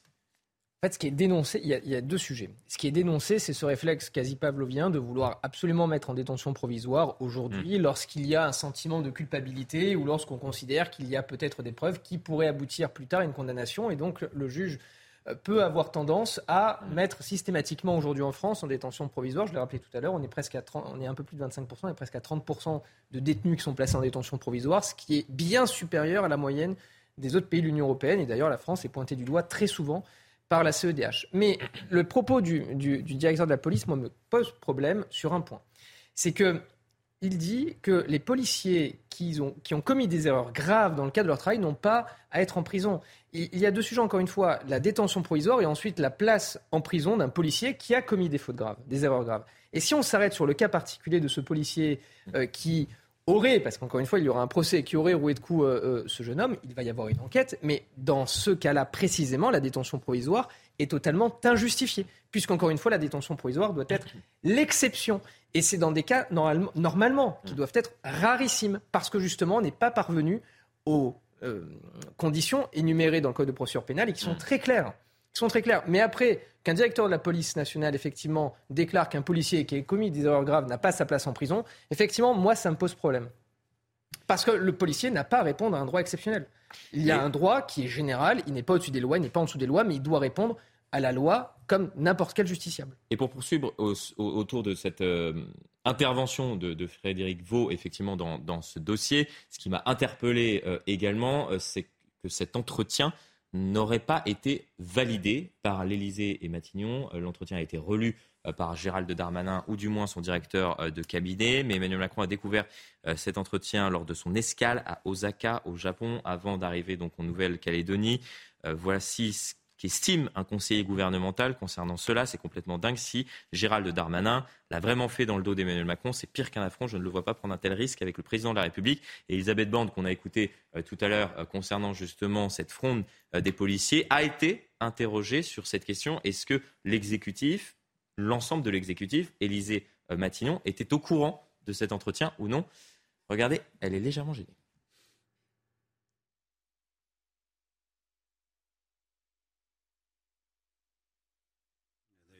Malheureusement, on pourra, voir cela. Ah, on, avait déjà la première image. effectivement, peut-être que cela illustre ce que ce qu'allait dire euh, euh, Elisabeth Borne. On a un petit euh, souci technique. Alors, pour, pour vous dire, elle n'a pas vraiment souhaité répondre à, à cette question. On sent que l'exécutif est légèrement gêné par, par cela. Est-ce qu'il y a une bisbille entre Elisabeth Borne, Gérald Darmanin et Emmanuel Macron? Bon, ça, c'est un sujet peut-être plus, plus politique, mais en tout cas, ce qui est perceptible, c'est la gêne au sommet de l'État concernant ce qui se passe en ce moment euh, dans notre pays, Jean-Michel Fauvergue. Moi, ce que je peux vous dire, c'est que vous avez à la tête de la police un directeur général de la police nationale qui est un ancien flic, un ancien très bon flic, mmh. euh, qui était euh, chef adjoint de la, de la, police judiciaire, qui a travaillé au renseignement mmh. et qui a passé sa vie à travailler sur, ces affaires-là. Vous avez à la tête de la, de la préfecture de, de police un, préfet de police qui, lui, n'est pas un flic, mais qui connaît euh, les, affaires de police parce qu'il a été euh, euh, d'abord secrétaire d'État, parce qu'il a été préfet de, police hmm. à, à, Marseille, parce qu'il est maintenant préfet de police et qu'il a eu d'autres postes. Ces gens-là, et je vous le dis en, en, connaissance de cause, quand vous êtes à la tête d'une unité ou à la tête d'une direction générale, euh, et, que vous êtes nommé préfet et que vous commandez une direction générale comme ça, euh, vous oubliez pas votre votre képi, votre casquette de, policier. Mmh. C'est pas vrai. Et quand et, quand le, directeur général euh, de la police nationale vous dit que c'est une affaire qui l'empêche de dormir la nuit, mmh. il faut le il faut c'est pas de l'esbrouf, c'est la réalité des choses. Quand vous avez des gens de chez vous qui dorment en prison, qui dorment à l'endroit où ils envoient en général les truands, ça pose un vrai gros problème. Et, c'est, moi, je pense que ce directeur général, il, a, il a agi parce qu'au fond de ses tripes, c'est un policier et qu'il arrive à un niveau mm. tel et un niveau d'âge et un niveau de, de hiérarchie euh, qui lui permet euh, de dire les choses et parce qu'il le sent comme ça, parce qu'il sait, que, il sait que sa police est en train de craquer et mm. qu'il est et qu'il doit euh, dire le préfet de police de la même manière. Et donc, si ces deux hommes-là font en sorte, dont l'un a été ministre, hein, font en sorte que par, par, leur prise de position, ça fasse bouger les lignes, en particulier au niveau du gouvernement, eh bien, c'est une bonne chose. On verra Laurent Nunez, le préfet de police de Paris, qui sera l'invité de nos confrères de France 2 ce soir à 20h. Est-ce qu'il y aura une réponse qui sera apportée euh, par ce dernier par rapport à tout ce qui se passe euh, dans notre pays? Je remercie euh, Bruno Bertocchetti, le porte-parole unité SGP Sud. On poursuit bien évidemment la discussion et je vous passe également la parole autour de, de cette table. Nous serons également dans un instant avec Fabien Van Emelric, le secrétaire général d'Alliance, qui ne s'est pas encore exprimé depuis le début donc de cette fronde de la police. Est-ce qu'il encourage les policiers à se mettre en arrêt? Que pense-t-il de ce mouvement? Que pense-t-il du placement en détention provisoire de ce policier. Il sera mon invité euh, dans un instant. Restez bien avec nous. À tout de suite.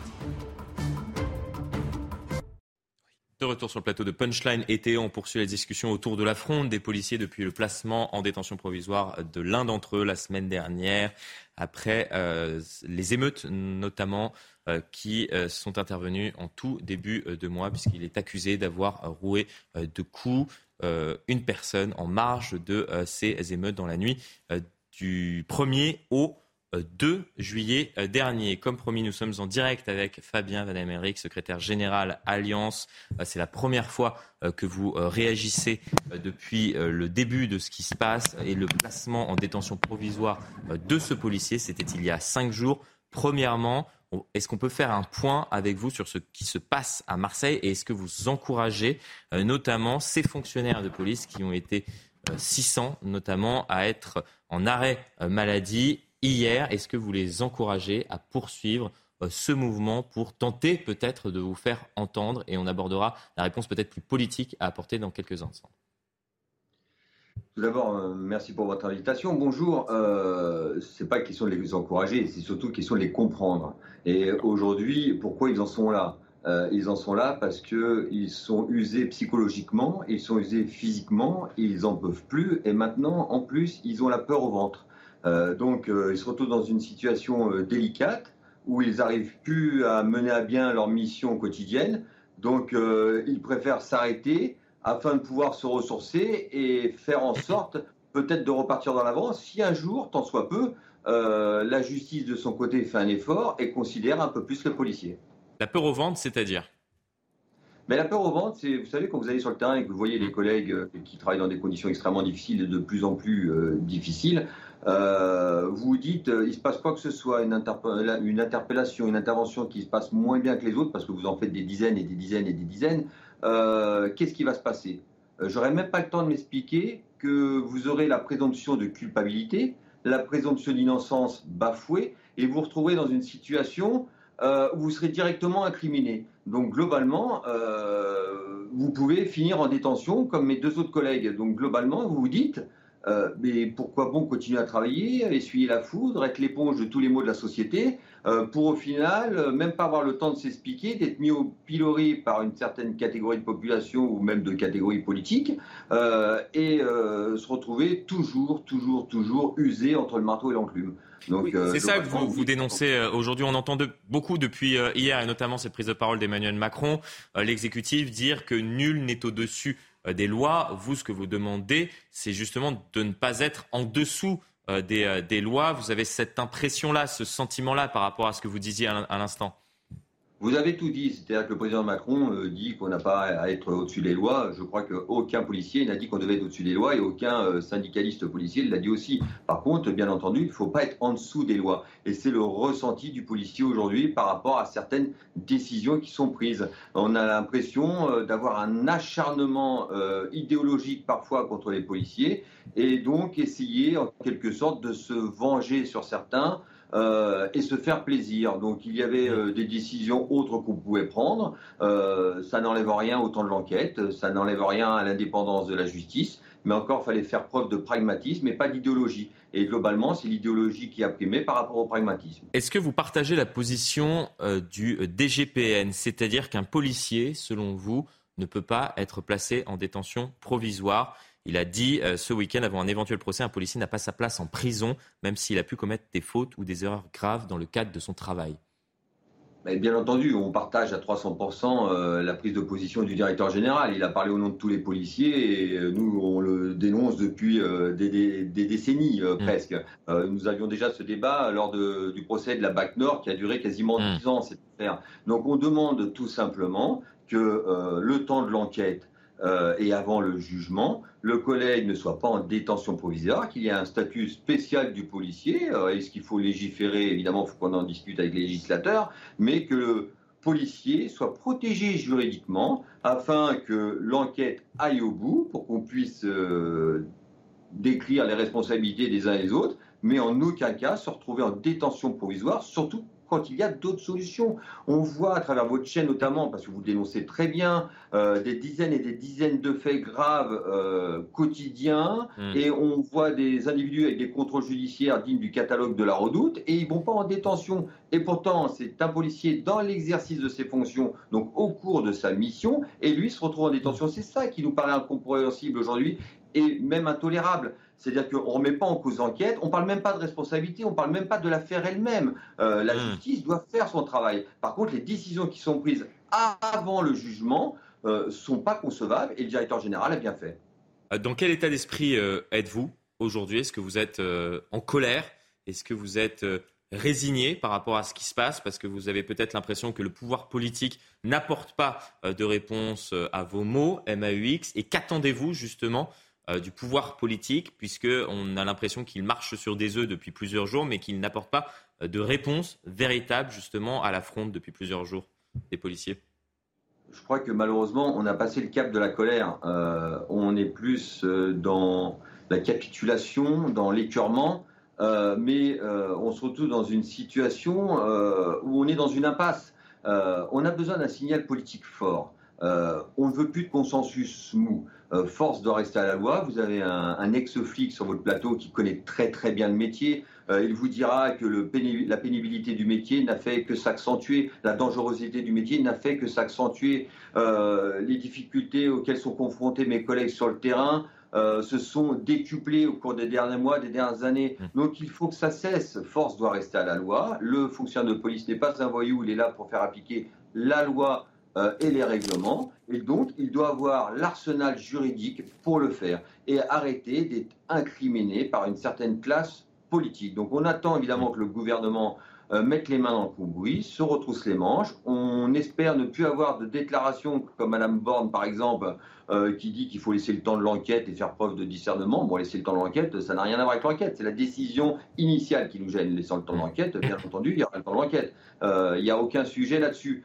Donc, on mélange tout et on essaye toujours d'acheter une paix sociale. Euh, le contexte du terrain, on le mm. connaît. Le ministre de l'Intérieur le connaît, parce que quand on parle du directeur général, euh, croyez-moi que le directeur général, il ne parle pas sans autorisation du ministre de l'Intérieur. On a parlé euh, juste avant, cela a été bien évidemment validé par Gérald Darmanin, ou du moins son directeur de cabinet en amont, les propos qui ont été tenus et qui ont été relus par Beauvau. On poursuit la discussion, restez bien avec nous, autour justement de, ce malaise au sein des forces de l'ordre. Euh, je me tourne vers vous, Jean-Michel Fauvert, en tant qu'ancien euh, chef du RAID, mais également en tant qu'ancien parlementaire. On vient d'entendre Fabien Valéry-Melric. Est-ce qu'il faut accorder un statut spécial aux forces de l'ordre et est-ce qu'il faut légiférer sur cette question Il faut rappeler une chose importante, tout le monde le rappelle, c'est personne ne demande à ce que les policiers soient au-dessus de la loi, qu'on soit clair. Mmh. Le, le, président de la République l'a rappelé, la première ministre l'a rappelé, les syndicalistes le rappellent personne ne demande à ce que les policiers soient au-dessus de la loi. Par contre, pour autant, les policiers demandent, et ils ont raison, à ce qu'on reconnaisse leur travail, les policiers gendarmes, hein, bien évidemment, à ce qu'on reconnaisse leur travail comme étant un travail particulier, particulier parce qu'ils sont confrontés au pire de notre société, ils risquent leur vie, et sur les émeutes en particulier, ils se retrouvent face à des bandes armées, en général plus fortes en nombre, et là, ils doivent utiliser la force légitime. Donc évidemment, après des, des, journées et des, soirées passées, il peut y avoir euh, des choses qui ne rentrent pas dans le cadre d'une manière générale. Mais pour autant,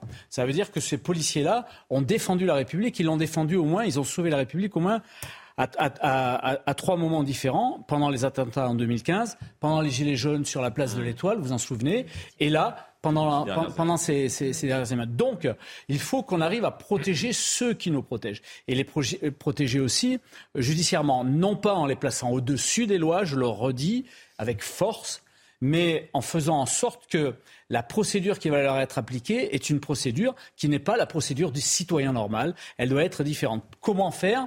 Eh bien, pourquoi ne pas penser à des, à des euh, juridictions spécialisées, avec des magistrats spécialisés euh, dans ce domaine-là?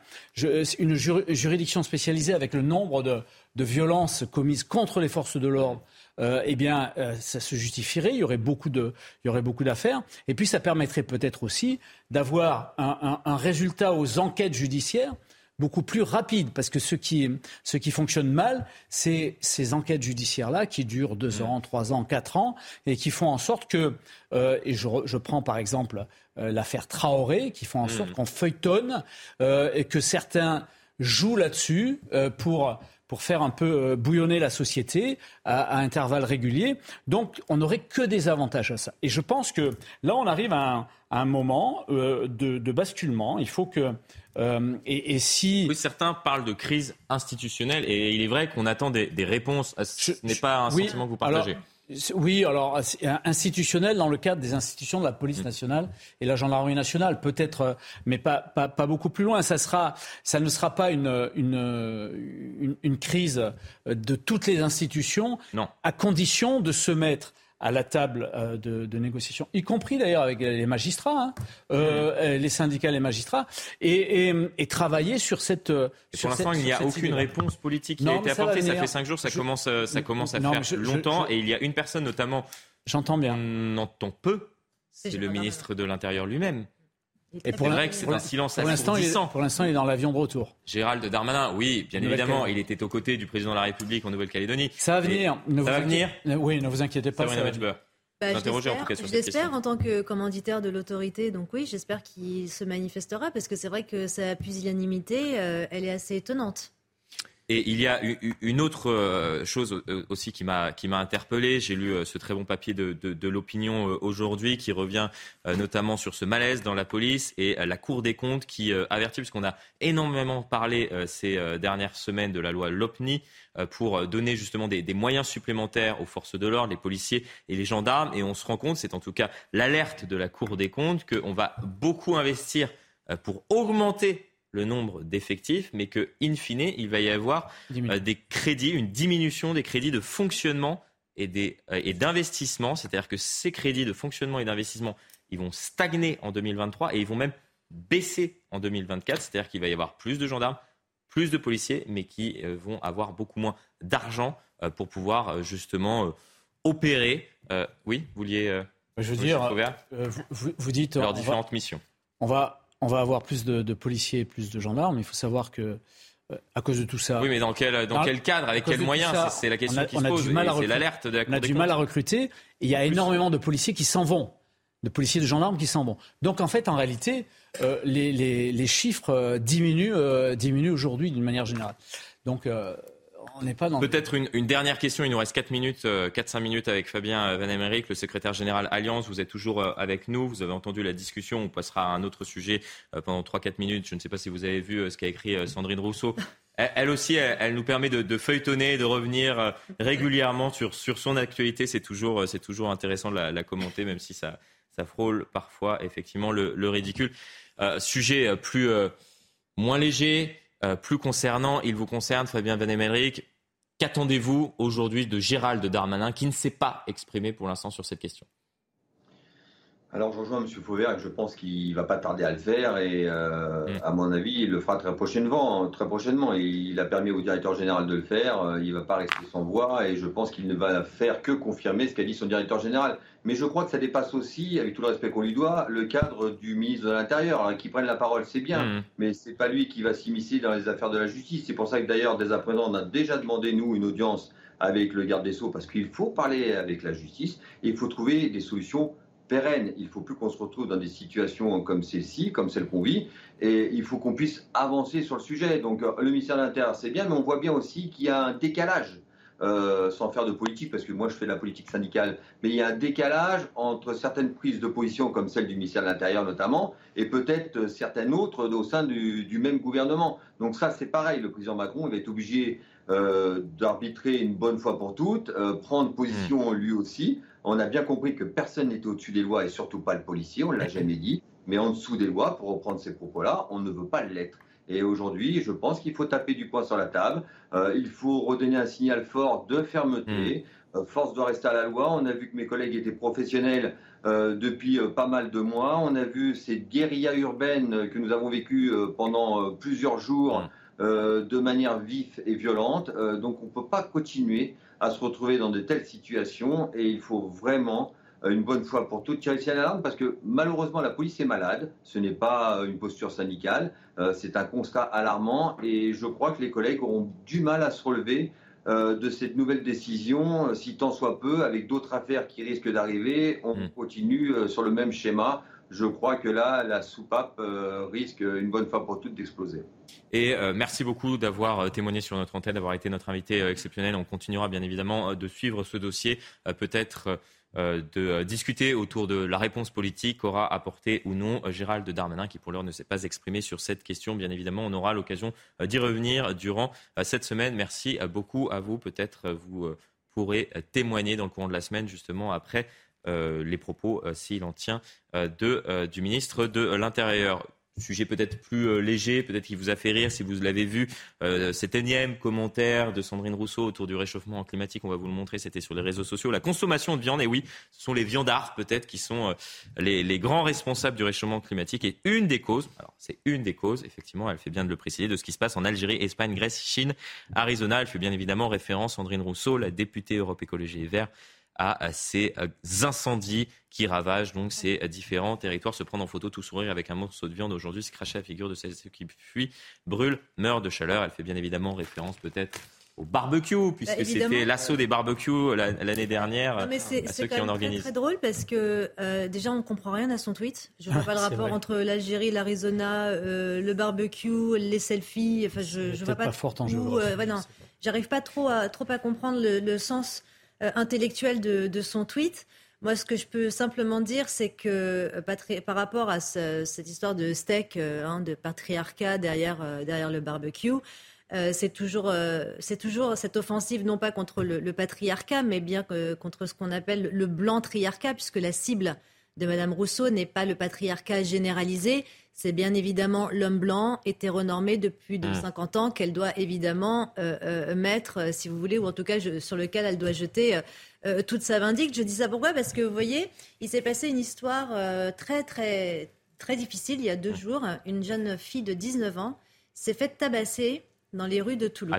Voilà, donc je, tiens justement mmh. à, le dire pour mettre en exergue la, je vais pas dire la considération très négative que je porte à Sandrine Rousseau. Pourquoi? Parce que elle, elle est dans le, sentimentalisme à géométrie variable, c'est-à-dire qu'elle s'indigne euh, de l'homme qui va faire cuire un steak derrière un barbecue en parlant toujours des mêmes. En revanche, quand il s'agit d'une gamine qui se fait tabasser, défigurer à coups de tesson, qui a, qui a eu plus de 50 points de suture par des jeunes filles et des jeunes hommes de 13 mm. à 17 ans, là, elle parle pas de patriarcat. Pourquoi? Parce qu'elle est toujours dans la protection de ces racisés. effectivement, on en a parlé euh, vendredi, mais on attend toujours la réponse de, Sandrine Rousseau ou le commentaire du moins de Sandrine Rousseau sur, euh, sur cette question. Signifier sa schizophrénie idéologique. On aura l'occasion peut-être de revenir sur ces propos de Sandrine euh, Rousseau demain dans une nouvelle émission de Punchline, puisque Punchline été, c'est d'ores et déjà terminé Merci d'avoir été avec nous. Merci vous qui nous suivez et qui êtes toujours euh, plus nombreux de jour en jour. L'information, bien évidemment, se poursuit. Vous avez rendez-vous avec Face à l'info dans quelques instants. À demain.